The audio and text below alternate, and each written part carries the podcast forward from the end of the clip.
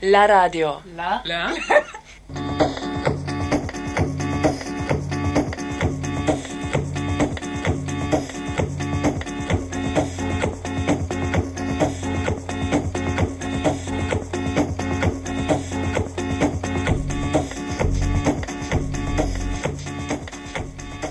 Lach Radio, das Frauenlesbenradio aus Freiburg auf 102,3 MHz.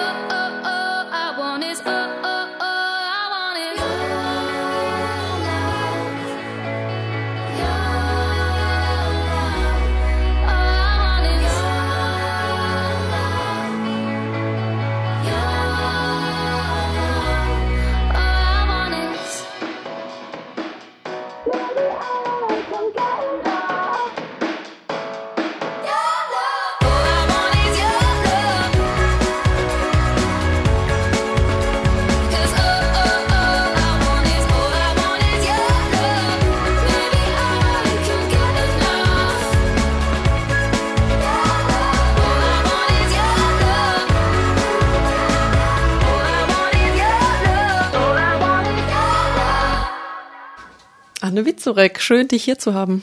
Ja, bei, hallo. Bei Radio Dreigland, respektive La Radio. Du hast das Buch jetzt rausgebracht, äh, geschrieben, weil ein Hashtag-Aufschrei nicht reicht, für einen Feminismus von heute. Der lustige Untertitel oder inoffizielle Titel ist da gar nicht mit drauf, nämlich äh, Feminismus Fuck Yeah. ja, der ist ja dafür hinten auf dem Buchdeckel drauf, ne?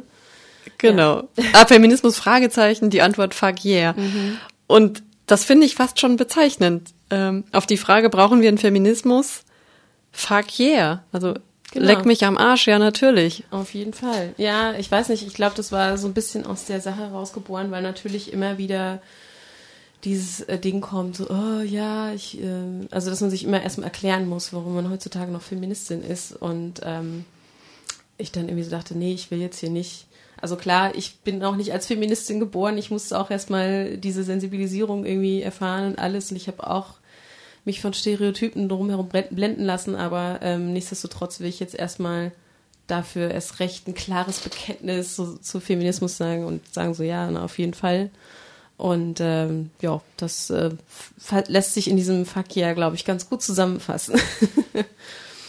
ja, es ist auch so eine Mischung aus lustig und aggressiv.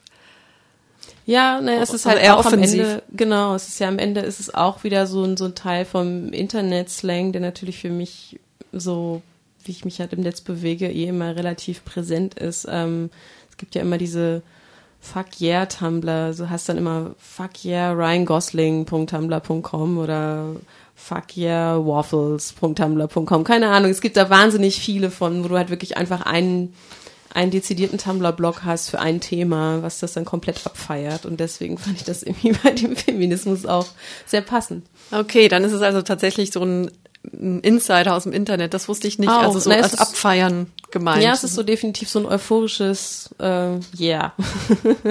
genau. Natürlich auch sehr amerikanisch, ne? so wie das yeah. gesamte Netz und die ganze Netzsprache. Ist mir gestern bei deinem Vortrag auch schon aufgefallen, mhm. dass viele Sachen kann man einfach nur noch mit einem englischen Begriff ausdrücken. Beziehungsweise die schaffen es dann besser, genau. Also weil wir im Deutschen da noch gar nicht so äh, ja unsere eigenen Begriffe entwickelt haben, was ja noch kommen kann. Also das finde ich auch gut. Aber andererseits, genau, ich glaube, das ist mittlerweile gerade für Leute, die eben sich mit feministischen Themen im Netz befassen, ähm, verschwimmt das einfach auch ganz stark mittlerweile.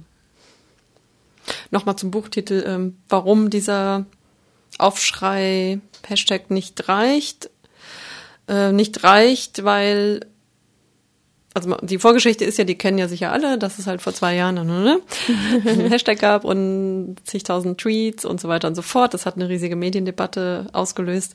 So, das ist ist das denn abgeschlossen eigentlich? Erste Frage. Also gibt, kommen da noch Tweets nach? Zu diesem der wird Hashtag? heute noch benutzt, der Hashtag. Okay. Ja, also ähm, ist jetzt natürlich nicht mehr so viel wie damals, aber es ist schon einfach so ein Hashtag, der im Grunde immer noch regelmäßig von Leuten benutzt wird. Einerseits im ursprünglich verwendeten Sinne, ähm, aber natürlich auch genauso, um ja, sich wieder lustig zu machen über Sexismus, um Frauen anzugreifen, die ihre Geschichten darunter posten. Also, wo ich aber denke, letztendlich mh, mm, funktioniert der Hashtag ja dann trotzdem noch, weil wenn dann eben zum Beispiel Männer äh, unter dem Hashtag sich äußern, die sich über Sexismus lustig machen, dann ist es ja trotzdem ein Symptom von Alltagssexismus, ähm, das wieder unter dem Hashtag sichtbar gemacht wird. Und insofern, ähm, hat Antje Schrupp, ähm, die ähm, ja auch feministische Bloggerin ist, äh, ähm, äh, hat das mal ganz schön zusammengefasst, dass man im Grunde diesen Hashtag nicht trollen kann, weil er trotzdem das ursprüngliche Problem immer noch sichtbar macht. Mhm. Genau. Und ähm, ja, warum ein Aufschrei nicht reicht, ist natürlich so eine Mischung. Einerseits ähm, gibt es einfach ja mehrere Themen, mehrere Baustellen, die wir in Sachen Geschlechtergerechtigkeit immer noch haben. Deswegen reicht dann nicht nur ein Aufschrei. Ähm, und natürlich ähm, am Ende ist es auch, ähm, dass so ein Hashtag ja nicht alles äh, ähm, alles abdecken kann, was eigentlich zu dieser Debatte gehört. Das heißt, wenn wir über diese Themen reden, dann, ähm, dann ähm, müssen wir ähm, da einfach noch viel mehr mit reinnehmen. Und da ist ein, ein Hashtag passiert im Netz und insofern jetzt mit dem Buch ist da nochmal eine andere Plattform einfach natürlich da.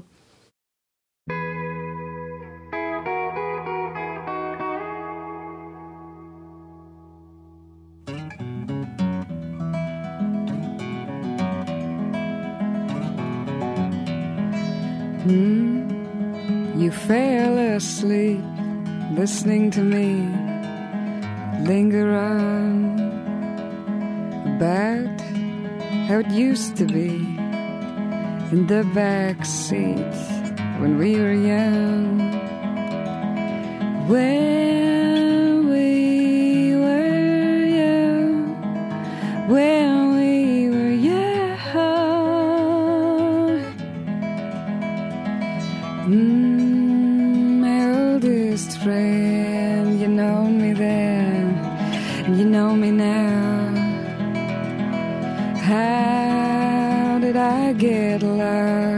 looking for God in Santa Cruz?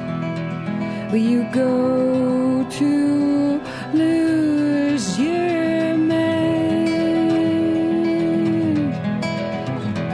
Well, I went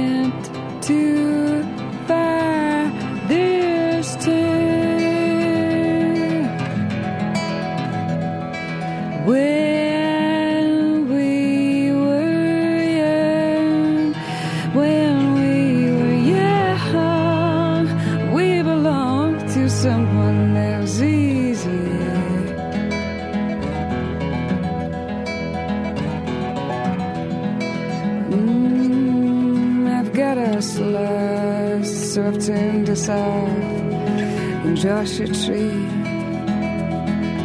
Mm, you're my oldest friend, so I know you then, and you know me. It was a bit too high for me. Spent a month thinking I was a high desert tree.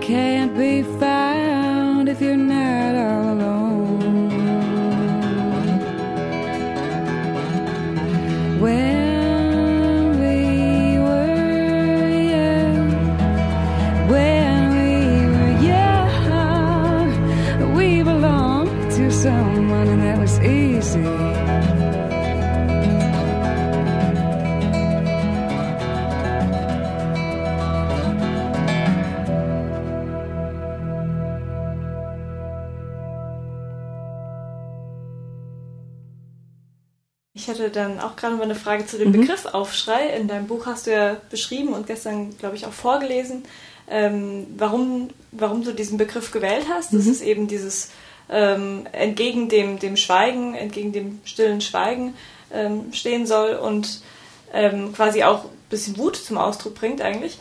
Und äh, Fuck yeah steht ja jetzt eigentlich dem genau entgegen, wenn du sagst, es heißt ähm, abfeiern und du hast gerade gesagt, dass es so vielfältig ist, diese ganze feministische Bewegung. Sind das dann vielleicht zwei Seiten tatsächlich auch bildlich in diesem Buch ähm, einer eigenen, äh, einer einzigen feministischen Bewegung, also zwei Medaillen quasi, unter denen man das betrachtet? Ähm, ja, klar. Also ich sage immer am Ende, ähm, es muss ähm, Menschen, die diskriminiert werden, erlaubt sein, sich darüber aufregen zu dürfen, sauer sein zu dürfen darüber, ohne als sie inszenieren sich als Opfer und was weiß ich nicht alles äh, bezeichnet zu werden.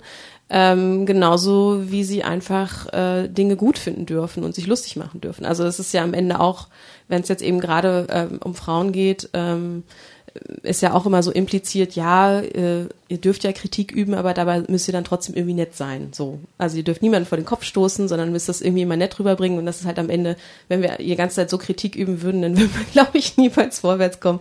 Und insofern äh, finde ich das schon ähm, ja eine ne wichtige, eine wichtige ähm, implizite Botschaft, dass das einfach auch ganz klar ist. Du darfst ähm, Aufschrei benutzen, wenn du, wenn du sauer über diese Situation bist, diese Belästigung, die dir zum Beispiel äh, widerfahren ist. Ähm, du darfst traurig dabei sein, du darfst dich lustig machen ähm, über eine blöde Anmache, was auch immer. Also das ist schon am Ende hat das einfach verschiedene, ja, ein ganzes Spektrum einfach von Emotionen natürlich. Hm. Ja, in dem Buch behandelst du ganz viele verschiedene Themen. Also einerseits so die, die Klassiker, die immer die gleichen bleiben werden und neben Sexismus in, in einem ganz engen Sinne geht es ja bei dir auch um Sexismus im Allgemeinen, also mhm. nämlich die Benachteiligung eines äh, aufgrund des Geschlechts, in dem Fall jetzt von Frauen. Äh, Körperschönheit, dann geht es auch viel um, um halt Arbeitssektor, Lohn, Care-Arbeit ist auch ein wichtiger Punkt. Mhm. Also das sind so die Hauptthemen. Und auch dann nochmal eben diese Hashtag Aufschrei Geschichte und Wirkung, also wie das noch, also hast du wirklich nochmal von Anfang an Haklern erzählt, wie kam es jetzt eigentlich dazu und mit dem Brüderle hat das eigentlich mal gar nichts zu tun, ja. was ja auch sehr viele wohl denken, aber ja. naja gut, netter Zufall, muss man dann im Nachhinein sagen. Ähm, du wurdest auch dann tausendfach wahrscheinlich gefragt, naja, was, was hat's denn jetzt so für eine Wirkung und was hat es denn jetzt gebracht? Ich würde jetzt eher gern wissen, zwei Jahre später, wie, wie es sich für dich persönlich anfühlt, weil ich beobachte, dass du ganz schön in den Fokus gerätst. Und ist es was, was dir, was du gut findest, was dir gefällt, oder liegt es dir eher nicht so und du findest es nicht so gut? Von allen jetzt interviewt zu werden zum Beispiel. Naja, mit dem Buch ist es ja irgendwie klar, weil ich habe das geschrieben, jetzt muss ich auch äh, quasi dafür gerade stehen und äh, mich damit auseinandersetzen, was da an Feedback so passiert. Ne? Insofern, das ist, das ist ganz normal.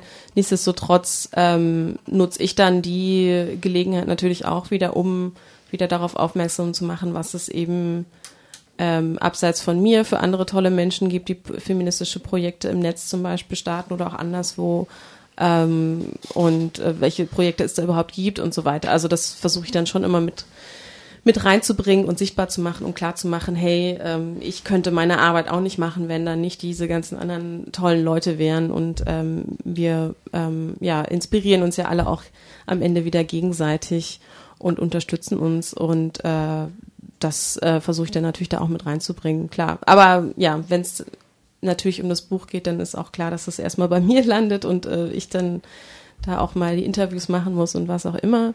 Ähm, und das macht aber schon auch immer noch Spaß, ähm, weil natürlich ich ja auch immer, ja, mir liegen ja diese Themen am Herzen und ähm, insofern ist es auch klar, dass ich dann die Chance nutzen möchte, um das einfach weiter, weiter voranzutreiben und auch klar zu machen, so hey, wir haben irgendwie ähm, mit dem, was bei Aufschrei gestartet wurde, längst noch nicht alles abgehakt. Das ist im Grunde nur der Beginn gewesen, um wirklich nochmal eingehender über diese ganzen Themen zu reden. Und jetzt müssen wir einfach wirklich auch an den Punkt kommen, wo wir sagen, okay, was können wir denn konkret tun, um äh, diese sichtbar gewordenen Probleme natürlich auch wieder ähm, ja, zu anzugehen. Ne?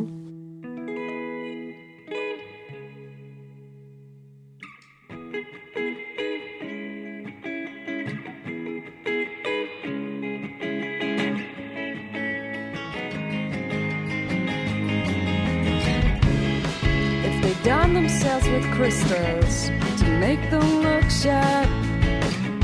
Sleep with their hand on a pistol, but they're afraid of the dark. Well, if it wakes you, which it has been known to, don't be alarmed. Darkness can't do you harm. Fear will hurt you. Outside, is straight to a bed.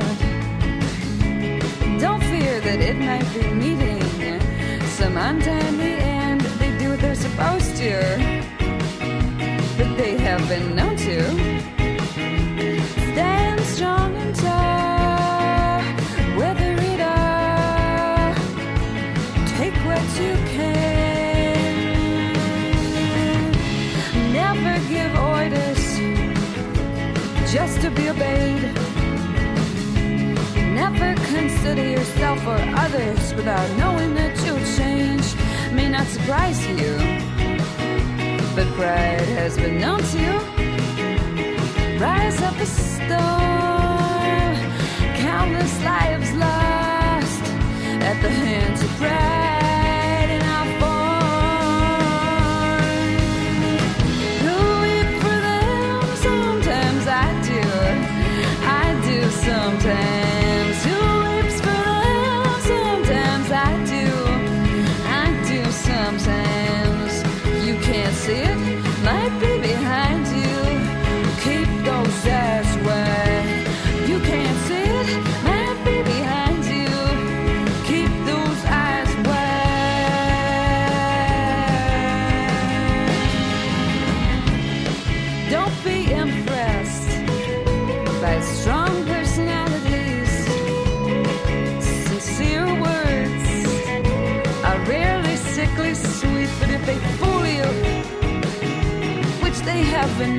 you.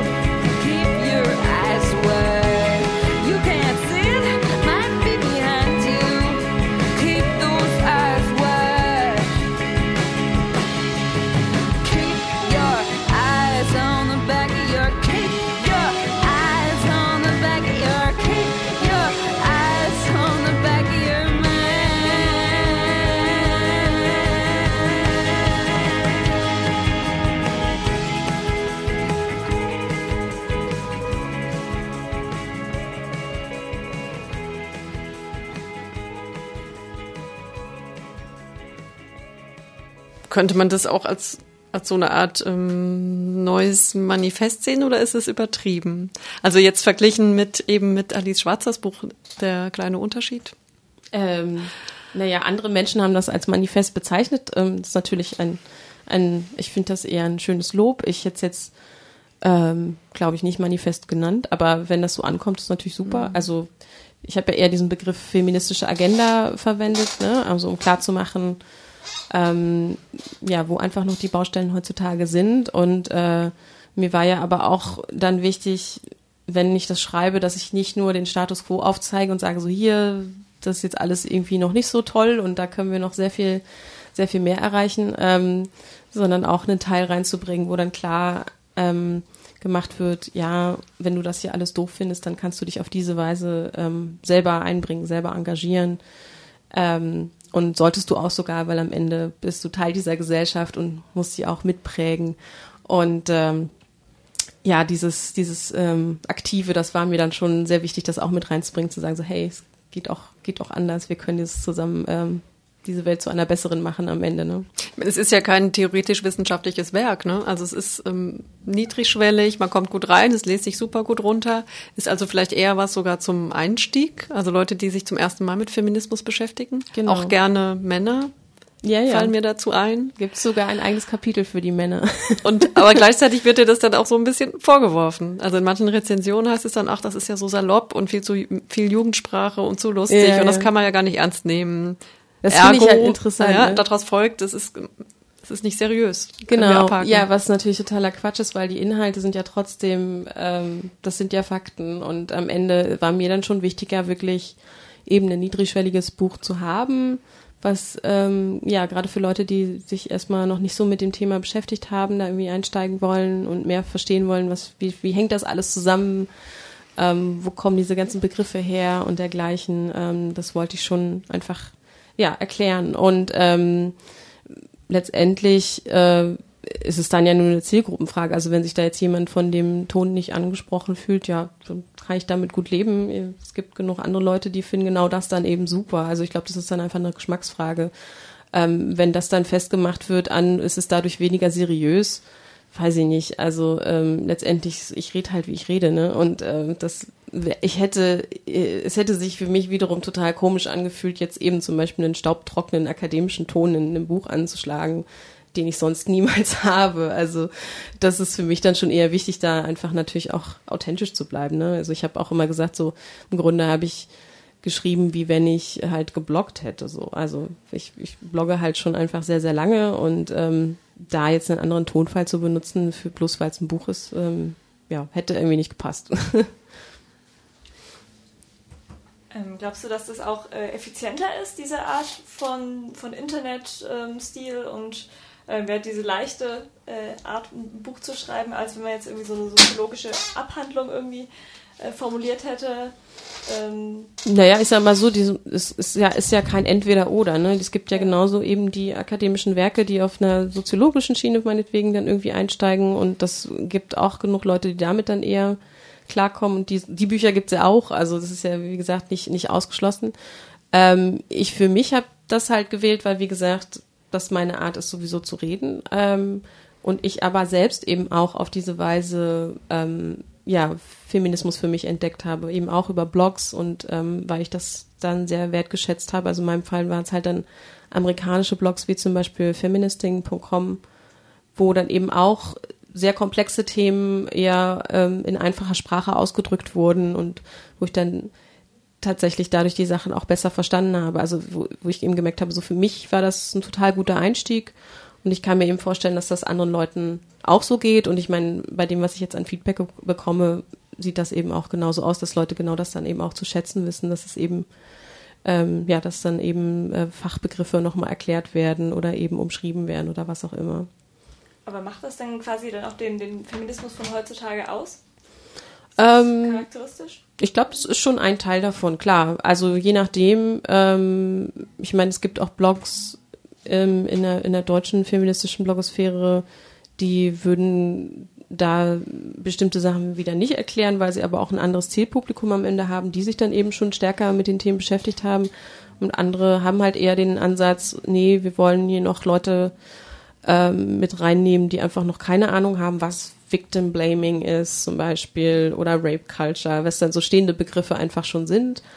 Und ähm, das ist unterschiedlich, aber das ist, glaube ich, auch einfach das große, große Potenzial natürlich von, von Blogs, dass sie sich dann immer auch jeweils anpassen können, wenn dann zum Beispiel die Leute, die das lesen, sagen, so, oh, habe ich nicht verstanden, was heißt denn das jetzt? Und dann kannst du es natürlich auch nochmal erklären. Das ist ja beim Buch dann leider nicht möglich, weil du hast es dann geschrieben und dann musst du darauf hoffen, dass es so, wie es erklärt wurde, auch äh, ähm, verständlich ist. Ähm, also das habe ich ja auch gemerkt, dass das für mich nochmal eine andere Erfahrung war, wirklich für Papier zu schreiben und nicht äh, ins Internet.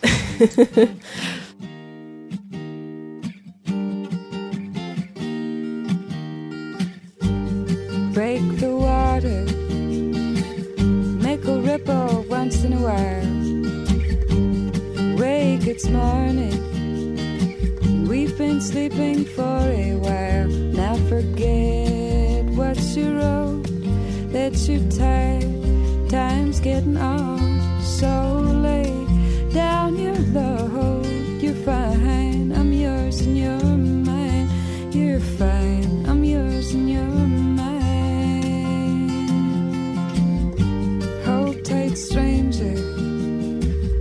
sense danger that won't show. Who holds the hand that holds a gun? You might never know. But when the note lingers, sending shivers down my spine. I feel in my fingers that I'm one with something divine. It's divine.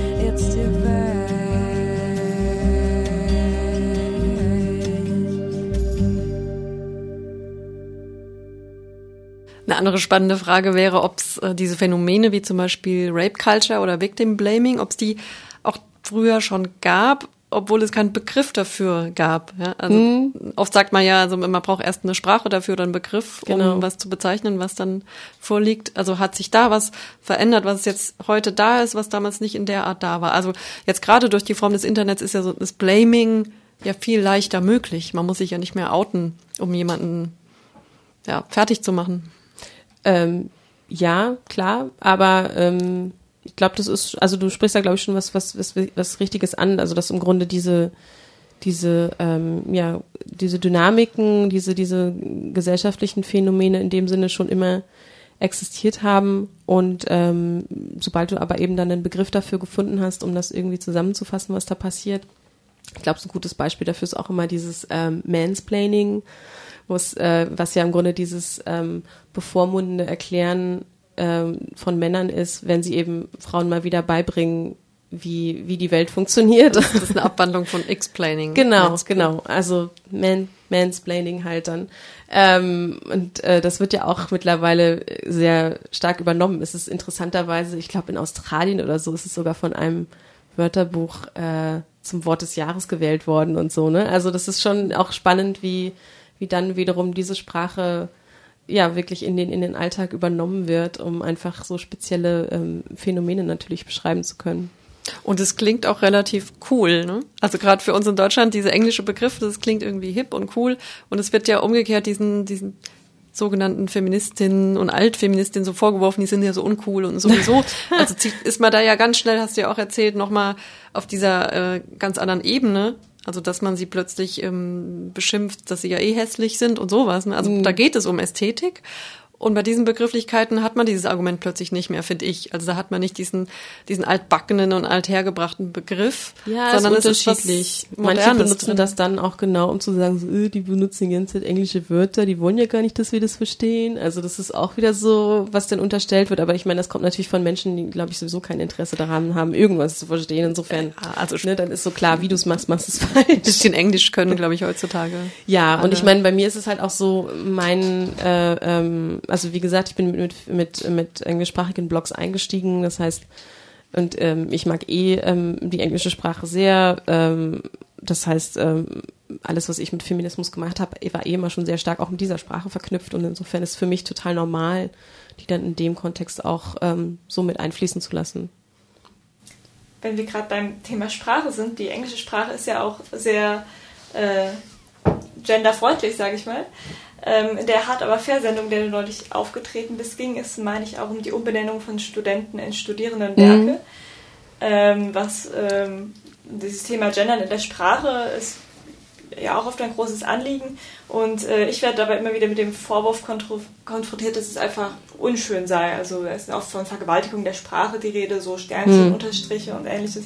Und Studieren ist ja eigentlich auch nur die Partizipform und wird der Status, studentischen Statusgruppe gar nicht richtig gerecht. Ähm, ich finde, dabei wird irgendwie die Ästhetik eines Wortes gegen seinen Inhalt ins Feld geführt. Aber wie äh, genau kann man sich denn gegen solche Vorwürfe wehren, die so gar nicht auf einer sachlichen Ebene angreifen? Naja, ist natürlich schwierig, weil wenn es dann wirklich nur um äh, ich habe aber recht und du nicht äh, geht, dann ist es natürlich schwierig, da irgendwie noch jemanden zu überzeugen. Also eine gewisse Offenheit muss, glaube ich, schon da sein.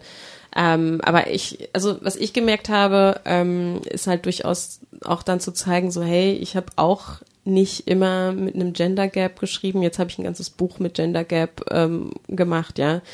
Ähm, für mich war das auch so ein Prozess, also wo ich wirklich irgendwann gemerkt habe, so nee, nur generisches Maskulinum ist einfach, das, das passt nicht und ich fühle mich auch dann selber ja gar nicht angesprochen, wenn das benutzt wird. Ne? Es ist ja nicht zuletzt auch wissenschaftlich alles belegt ähm, wo ich dann irgendwann angefangen habe, die männliche und die weibliche Form zu nehmen, dann vielleicht auch mal ein bisschen mit dem Binnen-I rum experimentiert habe und dann aber natürlich auch irgendwann gemerkt habe, so nee, je mehr ich dann eben auch lese zu diesen ganzen Themen und, und wie natürlich ja Sprache auch einfach Realität schafft, ähm, ist dann so eine Lösung wie, wie Gender Gap für mich aktuell die beste. Ich glaube auch nicht, dass das äh, der Weisheit letzter Schluss ist. Das ist, glaube ich, alles im Fluss. Aber ähm, ich glaube, allein zu akzeptieren, dass Sprache mh, ja nichts Feststehendes ist in dem Sinne, ähm, dass wir zwar, also dass zwar das generische Maskulinum schon so wahnsinnig lange da ist und so wahnsinnig lange benutzt wird, dass wir am Ende aber uns ja eher die, unserem Alltag anpassen müssen, was, was Sprache angeht, weil ich sag immer, naja, am Ende hätten wir sonst würden wir jetzt immer noch Mittelhochdeutsch sprechen, wenn sich das nicht weiterentwickeln würde, ne? Und das will ja auch niemand. Ähm, und ich glaube, da sollten wir in dem Sinne einfach offener sein. Aber es ist ja auch immer sehr bezeichnend, finde ich, wenn ähm, wenn du quasi als Alternativvorschlag einfach bringst, okay, wir benutzen nicht mehr das generische Maskulinum, hm, aber lass uns doch das generische Femininum benutzen. Dann flippen ja auch alle aus, weil dann ist es plötzlich ungerecht. Weil dann werden plötzlich Männer äh, in dem Sinne unsichtbar gemacht und dann hast du, ähm, also obwohl das Prinzip, das ja da angewendet wird, dasselbe ist wie beim Maskulinum am Ende, ne? Und ähm, manchmal hilft das, um so ein paar Leuten das zu vermitteln, so, na ja, aber guck mal, wenn du dich jetzt unsichtbar gemacht fühlst, dann überleg mal, wie das vorher ist, wenn wir das Maskulinum benutzen, ne? Aber klar, da sind äh, unterschiedliche Menschen unterschiedlich offen für, für diese Themen, aber ähm, ich glaube, ganze, dieser ganze Bereich geschlechtergerechte Sprache zeigt einfach ganz gut, ähm, also da lässt sich einfach sehr schnell dieser, dieser Status quo, den wir halt haben, sichtbar machen.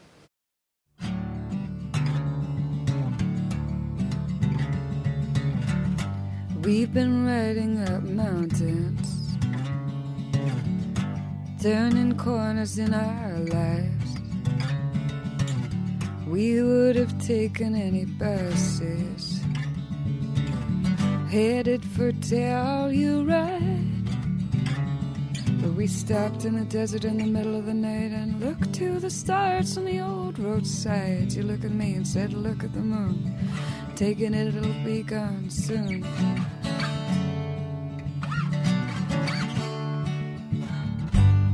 I'm taking more risks now.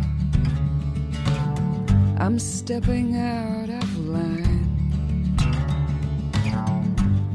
I put up my fists now until I get what's mine. It should have been you, but it was anyone. You see, I never miss my chance to run. I will go anywhere with you. I will go when you ask me to.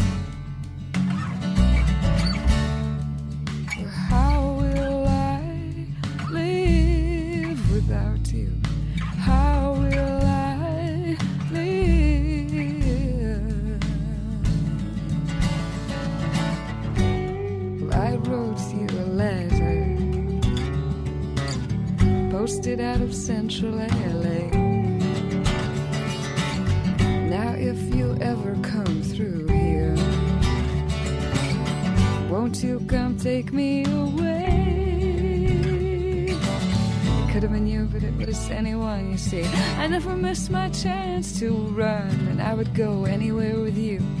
I will go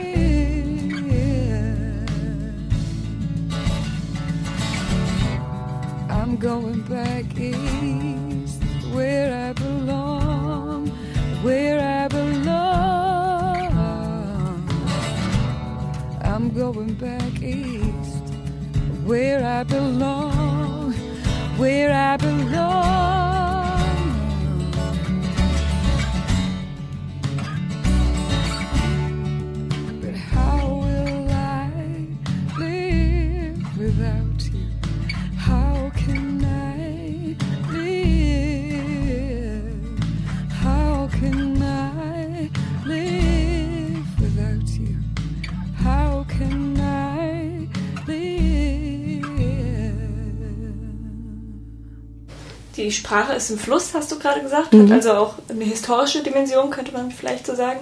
Hältst du es denn für möglich, dass irgendwann in, weiß nicht, 50 Jahren es für alle ganz normal ist, dass man mit Gender Gap oder auf irgendeine andere gerechter, geschlechtergerechte Weise ähm, schreibt? Klar, warum nicht? Also ich glaube auch, und letztendlich, wenn sowas wie wäre wie jetzt eben diese Umbenennung des ähm, Studentenwerks in Studierendenwerk. Ähm, ich glaube, das wäre am Ende auch eine Geschichte, wo sich wahnsinnig schnell viele Menschen dran gewöhnen. Ähm, ich habe auch ähm, immer so das schöne Beispiel in der Schweiz zum Beispiel, da ist es ganz normal zu sagen, ähm, ähm, Mitarbeitende zum Beispiel in einem Unternehmen sind das nicht MitarbeiterInnen, sondern Mitarbeitende. Und da regt sich niemand auf von wegen, ja, das ist jetzt hier aber die Verlaufsform, das geht ja gar nicht. ähm, äh, und die Schweiz ist. Vor allem, was ist denn das für ein Argument? Genau, also, genau. Es ist, äh, genau, das, das ist für eine halt Regel. Sache. Und äh, die Schweiz ist jetzt meines Wissens auch noch nicht untergegangen. Äh, insofern, ich glaube, insofern äh, sind das immer ganz gute Beispiele, wo es dann wirklich darum geht, naja, am Ende ist es eine Frage der Gewöhnung und ähm, Menschen sind halt einfach Gewohnheitstiere. Sie, sie äh, sind jetzt eher, äh, äh, ja, wenn es um Veränderung geht, ist da erstmal Skepsis mindestens da, wenn nicht eben sogar Abwehr. Und das sieht man natürlich bei diesen, diesen Sprachthemen einfach sehr, sehr gut, weil Sprache uns einfach tagtäglich umgibt. Ähm, und äh, ja, letztendlich glaube ich aber auch, dass eben, wenn es dann sowas gäbe wie das Studierendenwerk, das eine schöne Signalwirkung ähm, einfach wäre. Und das würde ja gar nicht behaupten, oder das würde ja gar nicht bedeuten, dass dann, weiß nicht, am Ende alle Menschen kontrolliert werden, ob sie auch immer Ja Studierendenwerk sagen. Das ist ja Quatsch. Also das wird ja immer impliziert, aber am Ende können ja Menschen dann trotzdem immer noch äh, das nennen, wie sie wollen oder vielleicht sogar Studiwerk, ne, wäre ja auch noch eine Option.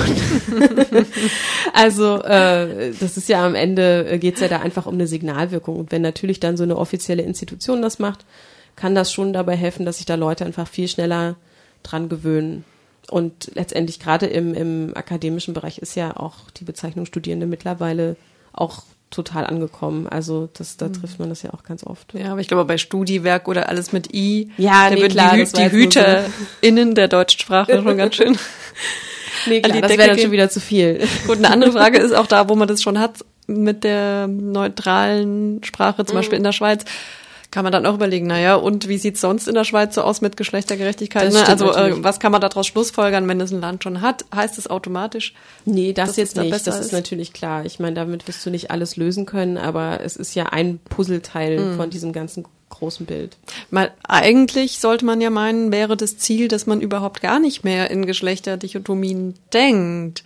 Äh, ist vielleicht jetzt ist vielleicht eine sehr radikale These, also da, wo ganz viele dann auch ähm, ja, selbst Feministinnen, Feministinnen mhm. sich wundern, sagen, nee, wir wollen das aber schon noch.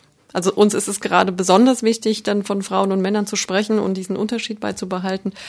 Und die anderen sagen, na ja, oder Herr Kubicki würde ja jetzt auch sagen, naja, ich finde schon toll, dass es noch Unterschiede gibt zwischen ja. Männern und Frauen. ist ja nicht der einzige so, aber also jetzt nur mal so als Denkanstoß, mhm. ähm, wäre das so eine Utopie denn, eine denkbare Utopie, dass man. Nee, also, also nicht für mich, beziehungsweise für mich ist ja, wie gesagt, ich, Gender ist ein, ist ein Spektrum und auf diesem Spektrum gibt es halt auch Mann und Frau, die Kategorien, aber es gibt sie halt nicht nur. Und ich, am Ende geht es mir um eine Erweiterung dieses Spektrums, wo dann eben aber natürlich auch äh, äh, Menschen, die, die sich als Frauen verstehen, nicht dafür verurteilt werden, wenn sie eben irgendwie äh, auf, auf äh, äh, ja nicht sich schminken und irgendwie auf ihr, auf ihr Aussehen einfach dann nicht so viel geben wie vielleicht andere und die aber wiederum auch nicht dafür fertig gemacht werden, dass sie sich schminken und irgendwie High Heels tragen, was auch immer und das aber auch nicht als explizit feminin gelabelt wird, weil das natürlich genauso einfach allen anderen Menschen, die da irgendwie Lust drauf haben, so rumzulaufen, das dann auch freistehen soll. Also in dem Sinne geht's für mich dann nicht um die, um die Abschaffung, sondern wirklich um diese, ja, diese Erweiterung, also Entfaltungsmöglichkeiten am mhm. Ende. Also im Prinzip wäre dann am Ende Geschlecht so was ähnliches wie eine bestimmte Haarfarbe zu haben. Ja. Also es, es, es gibt genau. keinen Ausschlag. Man verbind, muss damit nicht zwingend Eigenschaften genau, verbinden. Genau, das definiert einfach nicht deinen Lebensweg.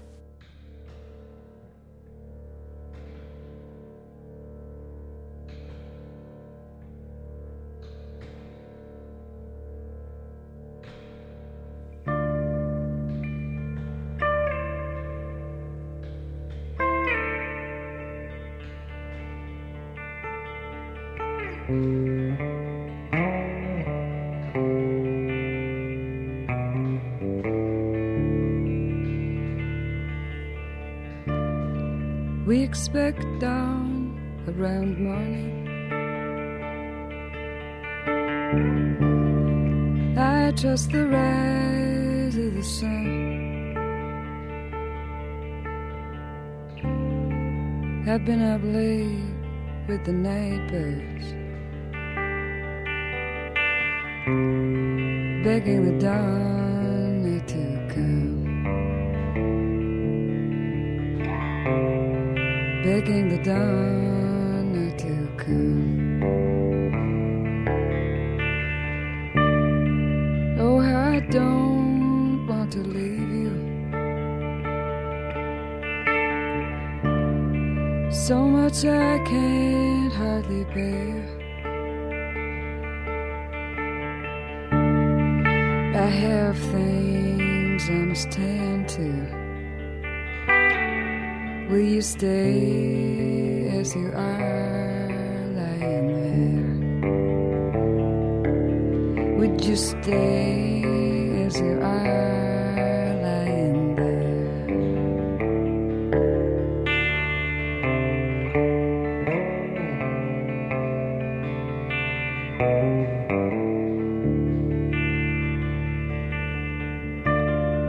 Kissing the rain my shoulders, answering questions with stares, holding my chest like I'm a wild horse, about to run away scared.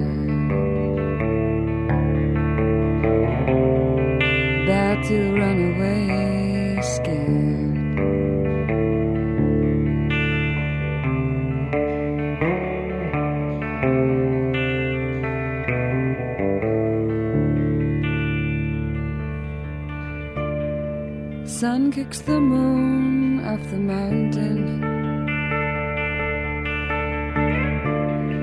That is my cue to leave.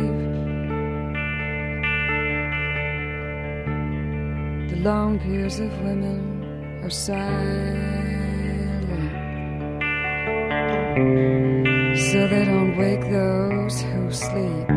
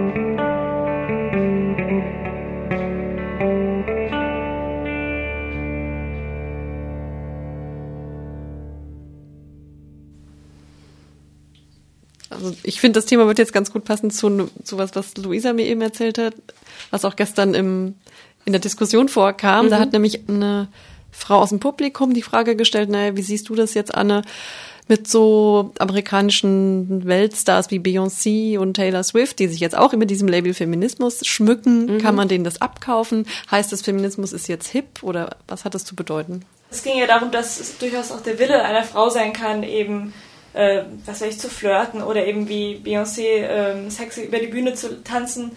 Und ähm, so der Kern der Gender Studies ist ja eigentlich, dass auch solche Stereotypen, Verhaltensweisen oder vermeintliche Willensäußerungen ja von außen, von der Gesellschaft mitgegeben werden, dass man quasi gar nicht genau wissen kann, was der eigentliche Wille jetzt ist. Ähm, Selbstbestimmtheit versus Geschlechterkonstruktion, wo würdest du denn da jetzt ganz konkret eine Linie ziehen oder gibt es die überhaupt?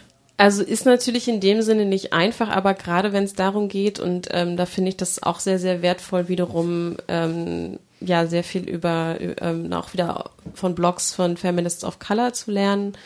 Ähm, und es gibt auch eine spezielle, ähm, der Blog heißt, glaube ich, Betty Mamsell. Die schreibt wahnsinnig großartige Essays, gerade zu diesem ganzen Thema wie Beyoncé, Nicki Minaj, ähm, ähm, ähm, äh, sich im Mainstream präsentieren und einfach auch wahnsinnig feministische Botschaften haben, während sie trotzdem einfach so ihr Ding durchziehen und sexy aussehen und äh, Geld in dieser Industrie machen, was ja trotzdem natürlich auch nicht unproblematisch ist. Das ist ja genau das Ding. Die, also die Musikindustrie ist ja jetzt nicht plötzlich äh, äh, super progressiv, bloß weil ähm, äh, Beyoncé sich da bei den VMAs irgendwie mit Feminist im Hintergrund präsentiert. Aber in dem Rahmen, den sie zur Verfügung haben, finde ich, tun sie das sehr, sehr gut und sehr schlau.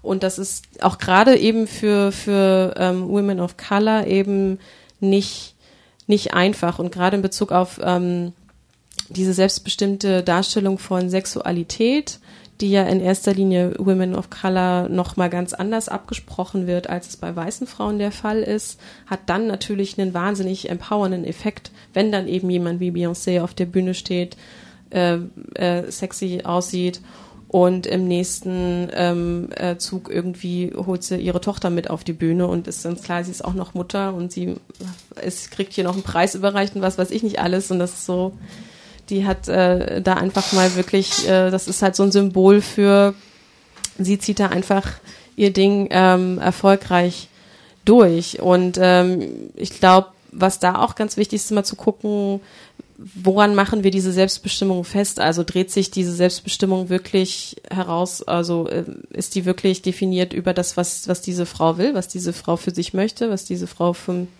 von diesem, von ihrem Leben für sich erhofft?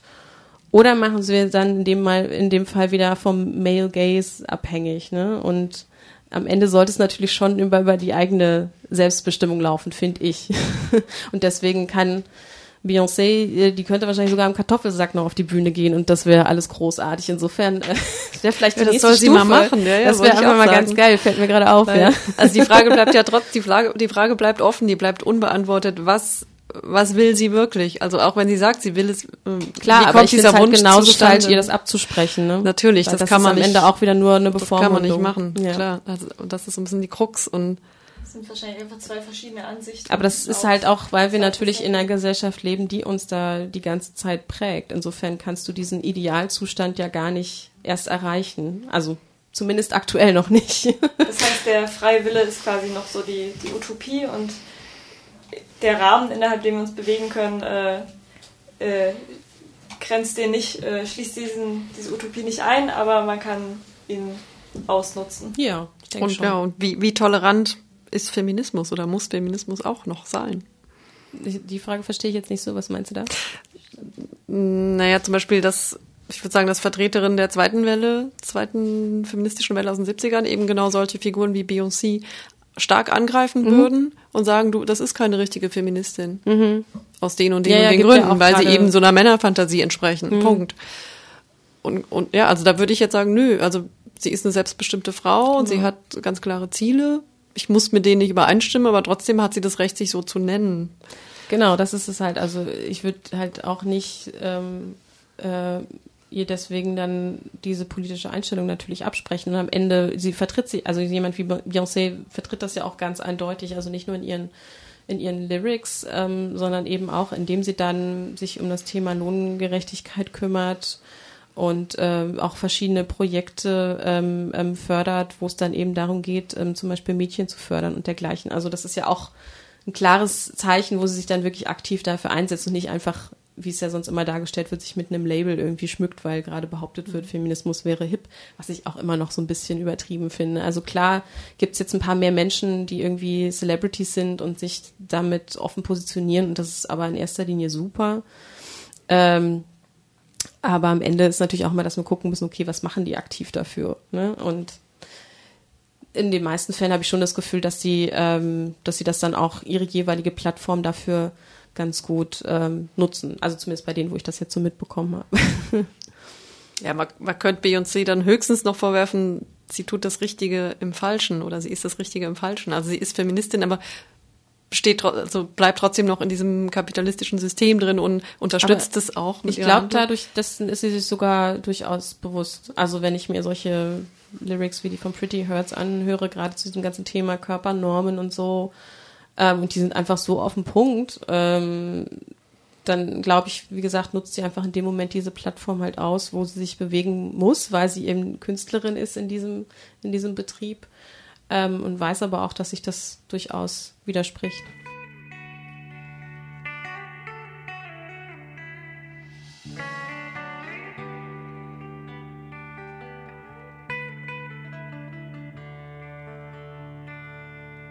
I'm.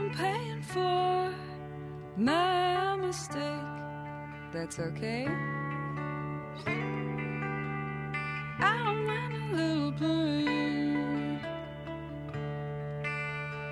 It's a short fucking movie, man. I know. I'm gonna try and take it slow. Bottle water, color dry. Come on. What's that about? Keep me sick to make me. Come on. What the hell?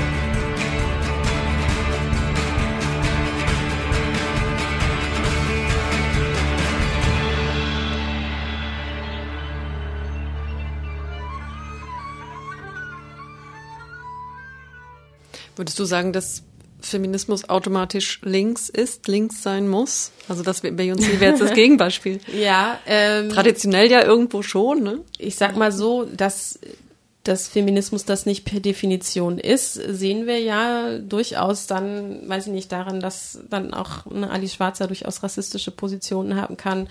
Ähm, aber im besten Fall, denke ich, sollte Feminismus schon links sein, beziehungsweise Feminismus ohne Kapitalismuskritik geht eigentlich in meinen Augen nicht. Also ähm, wir merken das ja auch gerade an diesem ganzen ähm, auch so ein Beispiel, ähm, diese ganze ähm, Sheryl Sandberg ähm, ähm, Lean-In-Geschichte, die ja im Grunde auch wieder ein sehr neoliberales Bild prägt, so, wo es dann heißt, ja, du musst dich einfach nur hart genug anstrengen, dann schaffst du es schon. Und das ist aber eine Botschaft, die spätestens, wenn es eben bei Frauen of Color ankommt, schon nicht mehr, schon nicht mehr hinhaut, ne? Also die strengen sich ihr ganzes Leben an und müssen immer doppelt so gut sein wie die weißen Frauen, überhaupt dahin zu kommen, zu dieser allerersten Stufe, um bei diesem ganzen Spiel mitmachen zu dürfen.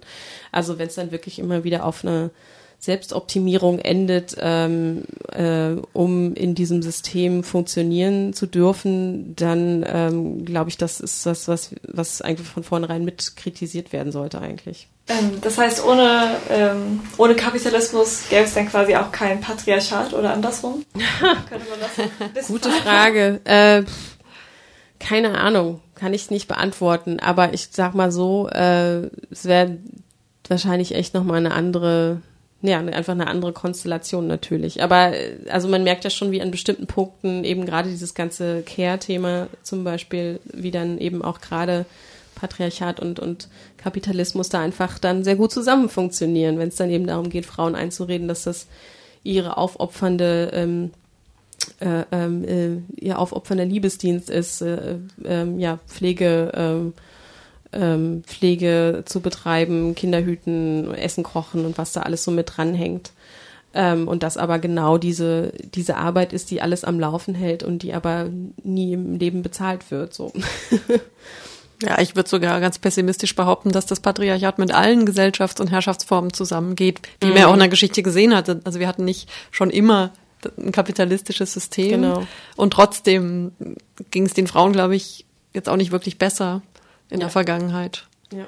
Also das sind vielleicht dann unterschiedliche Problemfelder. Genau, also wenn, wenn ich mir angucke, ich bin ja auch im Osten groß geworden, wenn ich mir angucke, ähm, DDR, da gab es dann schon bestimmte infrastrukturelle Vorteile gegenüber jetzt zum Beispiel, wenn es jetzt irgendwie Gesetzesgebung zum Schwangerschaftsabbruch oder überhaupt die Kinderbetreuungssituation, sowas. Aber ähm, deswegen war ja trotzdem nicht die Gesellschaft plötzlich so wahnsinnig viel ähm, progressiver, sondern sie war immer noch patriarchalisch geprägt und dementsprechend gab es immer noch bestimmte Rollenerwartungen an, an Frauen und Männer. Ne? Zu, den, zu diesen gesetzlichen Strukturen äh, fällt mir jetzt auch die neue Elternteilzeitregelung ein.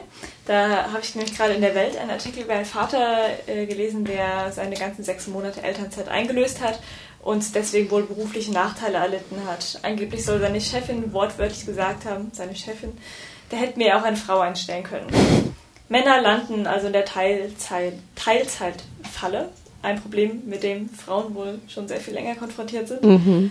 Und in einer Taz-Kolumne von Anna Meyer äh, wird dagegen sehr kritisch darauf eingegangen, dass solche Spitzenväter total heroisiert werden, als Ausnahmehelden gefeiert werden und das sei ja ungefähr so beeindruckend wie Kinder zu gebären, Alltag und Job zu managen und ebenfalls höchstens Teilzeit arbeiten zu können. Was ist denn deiner Ansicht nach das Problem in dieser ganzen Diskussion und in der äh, so fortschrittlichen Elternzeitregelung? Ähm, na, ich glaube, daran zeigt sich einfach ganz gut, dass wir dann vielleicht durchaus fortschrittlichere ähm, Regelungen in Bezug auf die Gesetze haben und in, die, in Bezug darauf, wie dann eben Auszeiten genommen werden können.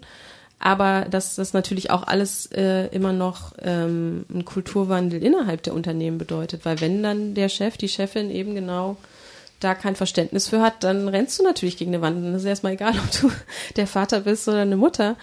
Ähm, aber natürlich ähm, ist es für, weil es einfach von Vätern gesellschaftlich weniger erwartet wird, ähm, sind die natürlich jetzt an dem Punkt, wo sie dann zum ersten Mal vermutlich damit konfrontiert werden und erstmal diesen Konflikt, dieser Konflikt sich einfach auftut. Aber ich glaube, da müssen auch letztendlich Väter genauso kämpfen, Und, und äh, am Ende, im besten Fall, wirkt sich ja, wenn ein Vater das durchsetzt, auch auf die ganzen folgenden Situationen, wo andere Väter das vielleicht auch einfordern, aus. Also das ist leider, glaube ich, ohne Reibereien am Ende nicht, nicht zu lösen. Ähm, aber wie gesagt, das ist äh, ein Kulturwandel. Es gab auch jetzt neulich, ich weiß nicht, ich glaube bei Forbes oder so, gab es auch einen, einen tollen Text, ähm, auch von einer Geschäftsführerin, die halt auch gesagt hat, so, ich entschuldige mich im Nachhinein für alle, äh, bei allen Müttern, die je in meinem Unternehmen gearbeitet haben, weil ich im Grunde erst verstanden habe, ähm, was das Problem ist, als ich selber Kinder hatte. Ne? Und die hat aber davor wirklich gerade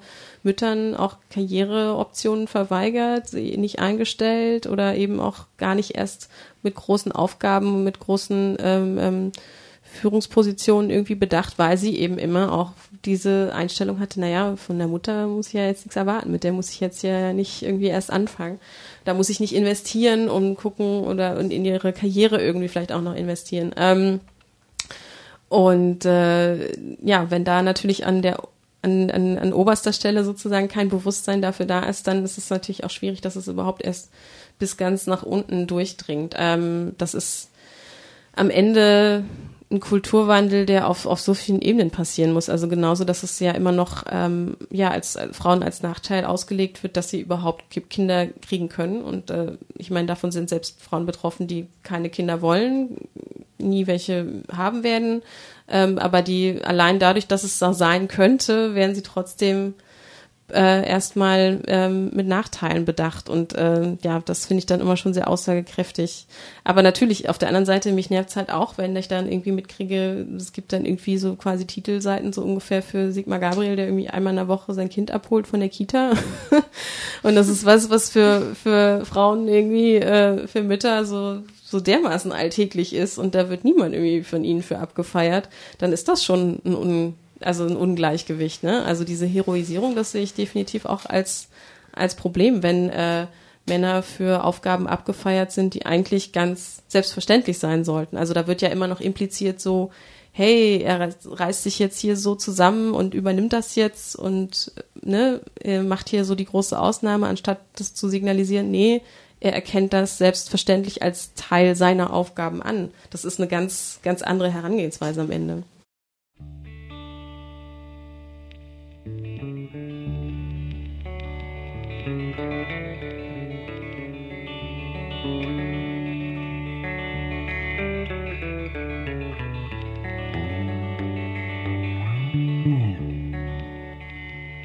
Little boy, I know you want something from me. Yes, I might be blind, but I am free. Don't you try and take that away from me, little girl. I know you think that I'm a mystery. Yes, you might be blind, but you are free. Don't you cry and wish that away from me. It's God It's God you need. We're young, young enough.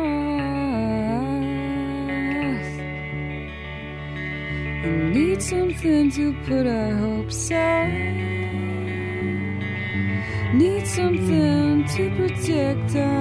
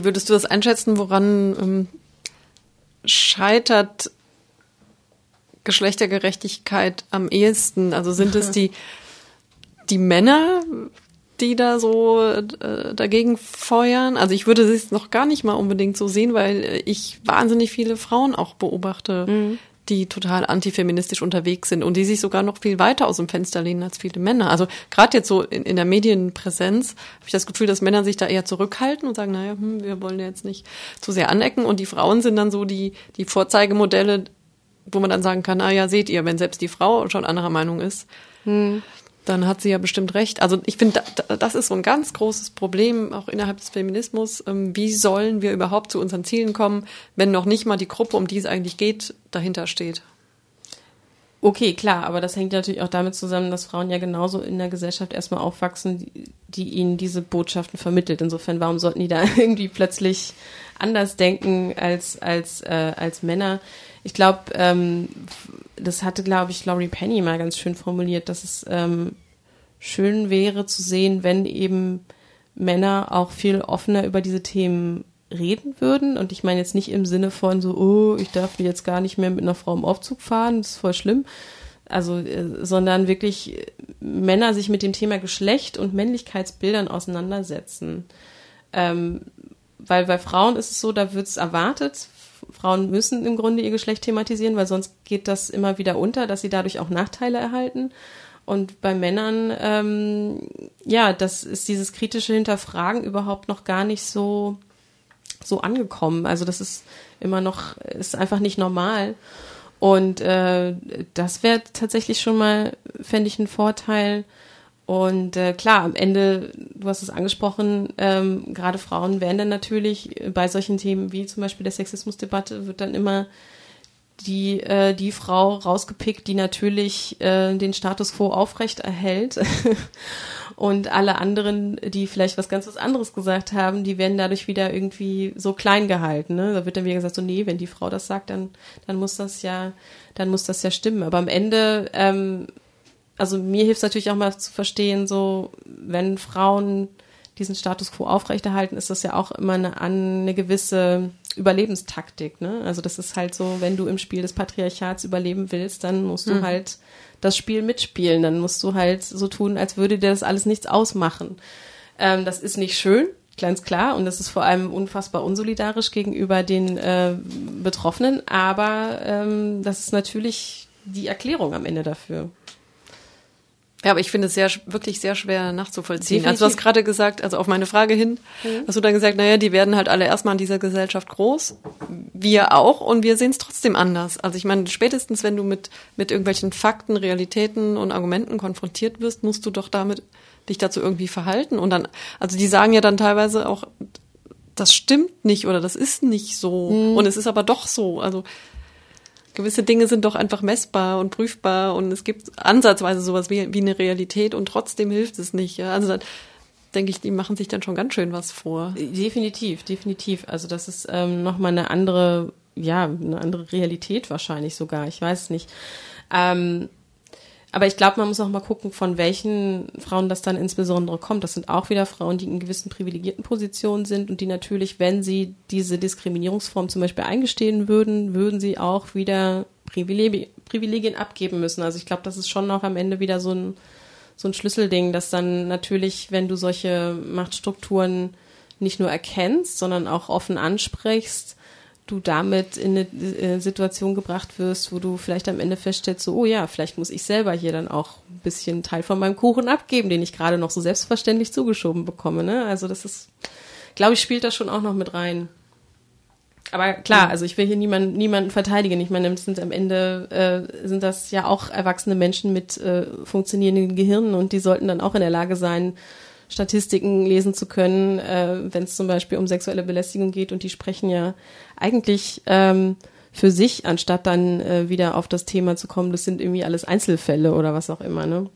Also ich könnte mir vorstellen, dass es dabei auch um den Gedanken geht, also dass es vor allem um Führungspositionen oder um Gleichberechtigung in, im beruflichen Leben geht und dass vielleicht Frauen noch den Ehrgeiz haben, das eben sozusagen aus eigener Leistung zu schaffen mhm. und nicht bedenken, dass womöglich oder weiß ich, wie statistisch das bewiesen ist, in der Vergangenheit die wenigsten Männer aufgrund ihrer Qualifizierung, sondern vielleicht auch aufgrund ihres Geschlechts ein, äh, eingestellt worden sind und dass es tatsächlich gleich viele Frauen wie Männer eigentlich geben sollte, äh, die für irgendwie eine Position in Frage kommen, aber dieses ähm, Argument, ich will nicht die Quotenfrau sein, mhm. halt doch sehr den, den, dem eigenen Ehrgeiz auch irgendwie widerspricht.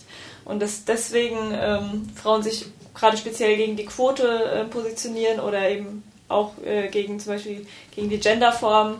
Ähm, weil es heißt, ich will da ja auch überhaupt keinen Unterschied machen, sondern ich bin halt äh, auch Student oder Praktikant oder mhm. sowas. Dass das ein bisschen mit, mit ja, Ehrgeiz oder sowas einhergeht. Könnte ich ja, und halt nicht, auch nicht zur Angriffsfläche werden. Genau, genau. Das ist am Ende auch wieder so den, den, den äh, Kopf möglichst nicht so weit rausstrecken, weil dann wirst du eben angreifbar, wenn du solche Positionen vertrittst, ganz klar. Nee, aber das ist ein guter Aspekt. Also es wird ja auch tatsächlich, ist ja schon spannend, immer wieder zu beobachten und da ist ja auch die, die Debatte um die Frauenquote so exemplarisch, finde ich, ähm, wie es dann immer wieder geschafft wird, genau ähm, das zu stigmatisieren, was eigentlich zu einem gerechteren Ergebnis irgendwie führen könnte. Ne? Also dass dann ist es schlimmer, Quotenfrau genannt zu werden, als dass wir die Tatsache haben, dass aktuell vor allem Männer in diese Posten kommen, ohne vermutlich ausreichend dafür qualifiziert zu sein. Das ist ja die andere Sache. Also das ist ja auch immer wieder so ein Wespennest, wenn du das ansprichst, wenn du dann so klar machst, naja, überlegt euch doch mal, wie viele Leute gerade, äh, wie viele Männer gerade in diesen Posten sind, die dann nur sind, weil sie halt äh, die Kumpels sind von irgendwem. Äh, dann ist plötzlich, äh, dann sind plötzlich alle ganz, ganz schockiert. Aber es ist ja auch so, dass, dass Menschen halt so, so funktionieren. Also es ist ja ein Teil, finde ich immer, also ist ja auch ein Teil bewusst und unbewusst, der da sich abspielt. Ne? Also dieses Gleich und Gleich gesellt sich gern, wie Menschen halt einfach sich dann äh, in ihre bestehenden Netzwerke ähnliche Menschen wieder reinholen. Ähm, das muss natürlich dann irgendwie ausgetrickst werden. Da ist die Quote ja dann durchaus ein, ein Mittel, um das zu tun.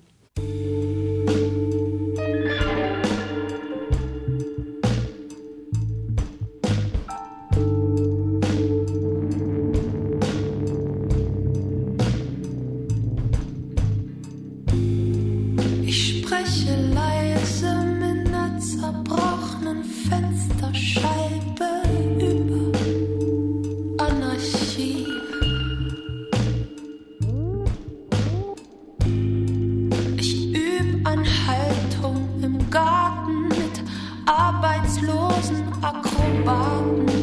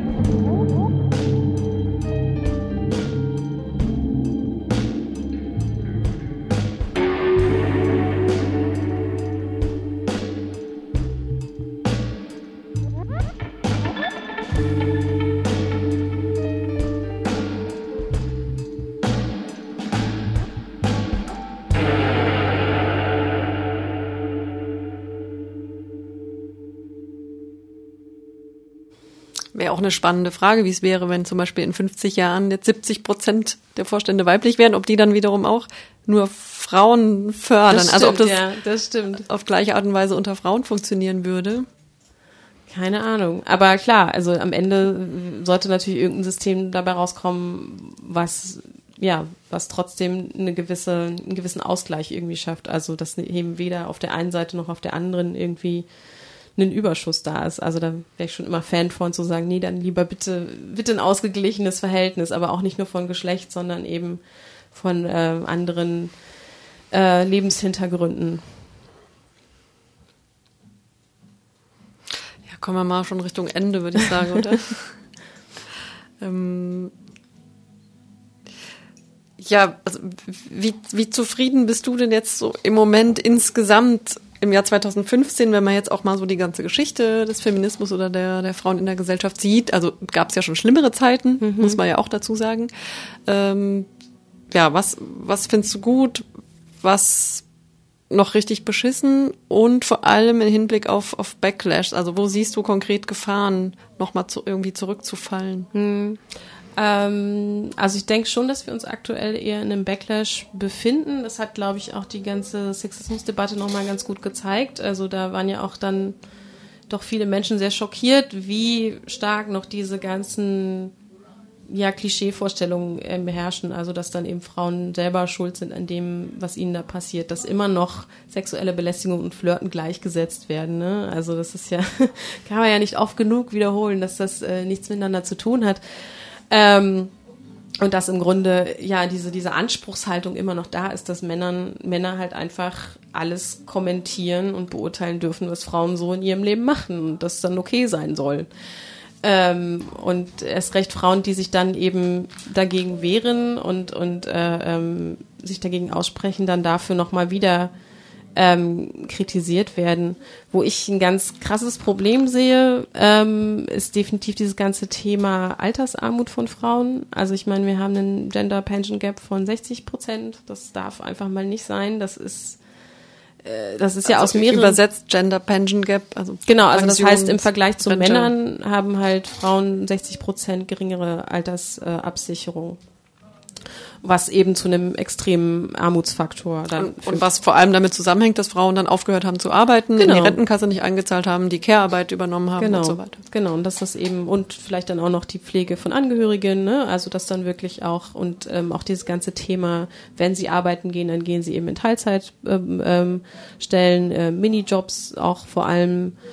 Und ähm, damit ist diese Absicherung halt komplett weg. So. Und ähm, wenn dann vielleicht auch noch die, die, die Tatsache kommt, dass dann eben der Mann, mit dem sie zusammen waren, äh, dass dann der, der ist nicht mehr da, aus welchen Gründen auch immer, dann ist erst recht äh, nochmal ein höheres Risiko da, wenn wir dann noch solche Sachen haben wie alleinerziehende Mütter, das ist nochmal ein wahnsinnig hohes ähm, ähm, Armutsrisiko, ähm, unabhängig vom Alter dann auch schon. Und das sind alles so so Baustellen, wo wir uns, glaube ich, gerade noch zu wenig mit beschäftigen. Also dann sind, es ist halt auch immer schwierig, weil ähm, ich bin auch für die Quote. Ich finde auch super, dass das jetzt ähm, endlich auf den Weg gebracht wurde und ich kann mir, möchte mir nicht mal ausmalen, was Manuela Schwesig da für alles für Gegenwind bekommen hat. Da haben wir ja, glaube ich, nur ein, ein, ein Lüftchen von äh, mitbekommen. Ähm, aber natürlich, wenn du solche Errungenschaften hast, wird das ja immer wieder benutzt, um dann im nächsten Zug zu sagen, so, jetzt habt ihr doch alles, jetzt seid doch aber mal ruhig, jetzt haben wir doch alles erreicht, ne? Vorher war es mit Angela Merkel so, wir haben doch jetzt eine Kanzlerin, ist doch alles super, habt doch alles erreicht. Ähm, und das wird halt dann, jeder Meilenstein, den wir da erringen, der wird halt immer wieder dann natürlich dazu benutzt, um uns erstmal wieder ruhig zu stellen, zu sagen, so, jetzt ist aber auch mal gut.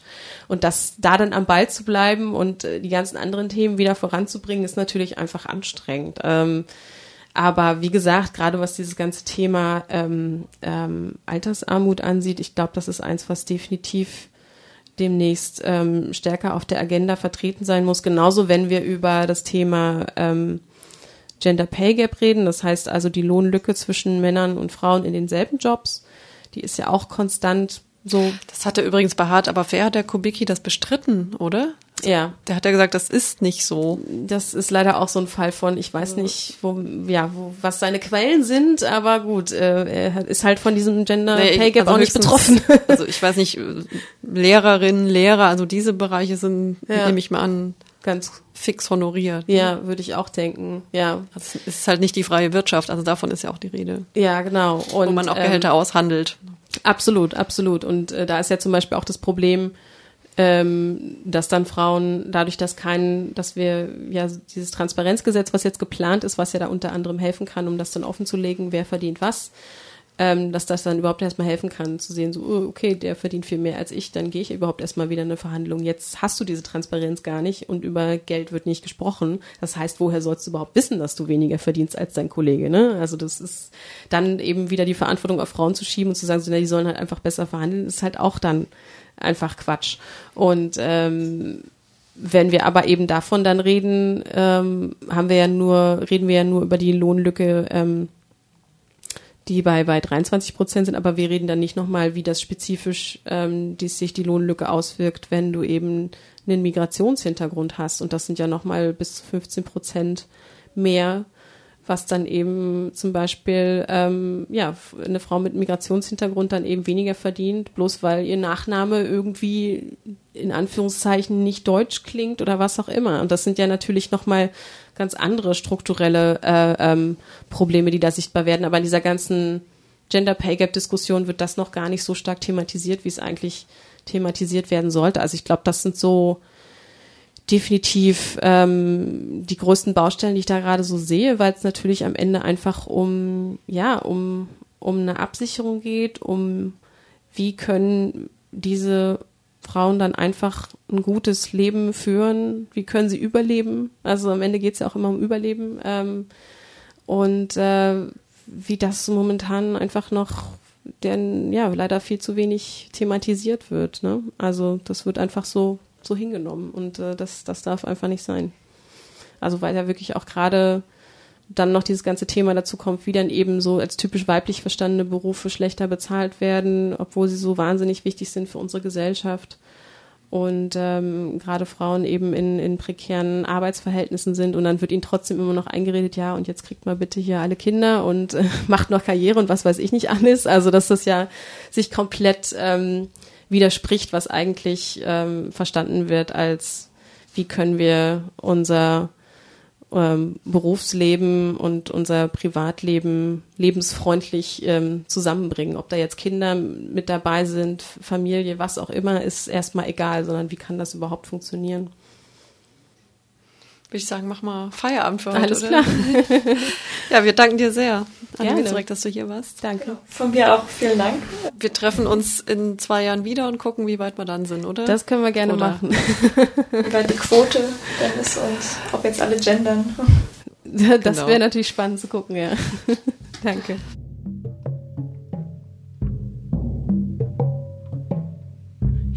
your headphones off and said this aching in your neck. It's in your blind spot between your shoulders and your head. I'm not an expert, I replied. Darling, you never sit up straight, or it's from contaminated chicken wings and steak. What about improper insulation, or some sort of post traumatic reaction, or even a rare mutation in your DNA?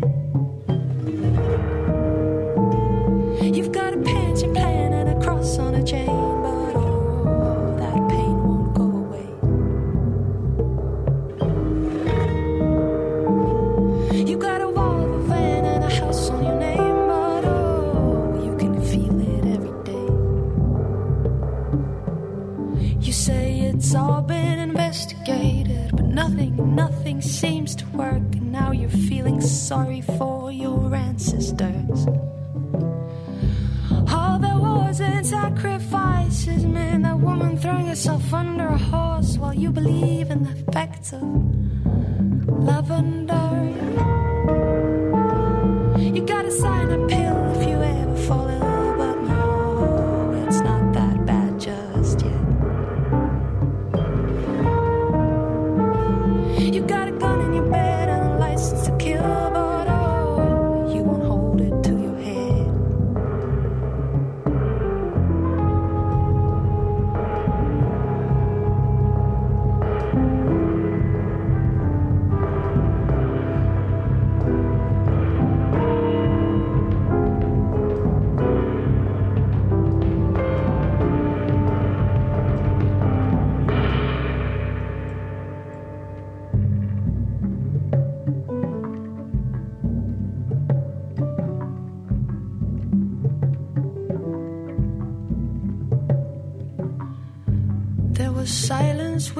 squinting, the refrigerator kept on buzzing. Or was it something with the microwave? Well, that's dubious, I whispered, but I'm afraid it doesn't make a difference. The universe don't care about us anyway.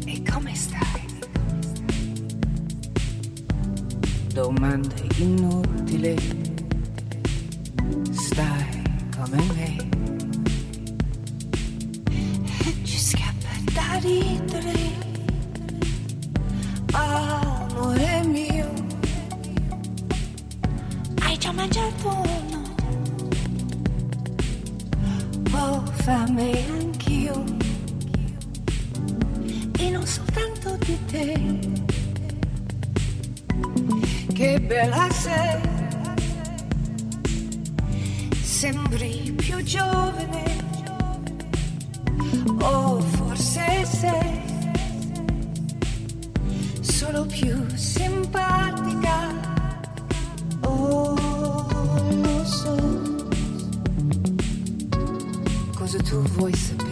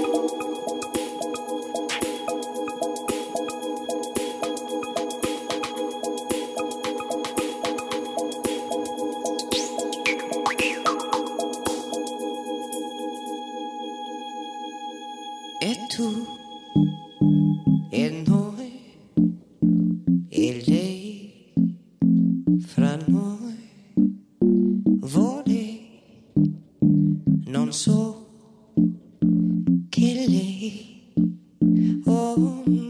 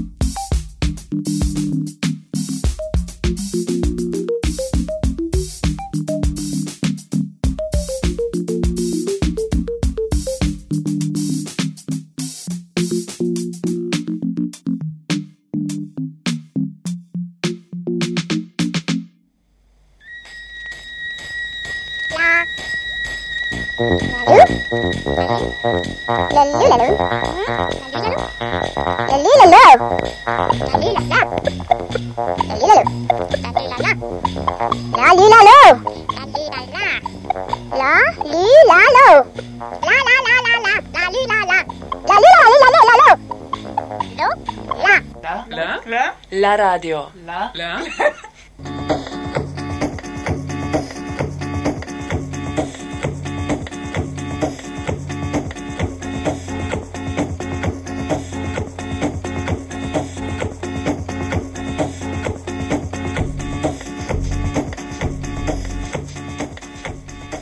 Lachradio, das Frauenlesbenradio aus Freiburg auf 102,3 MHz.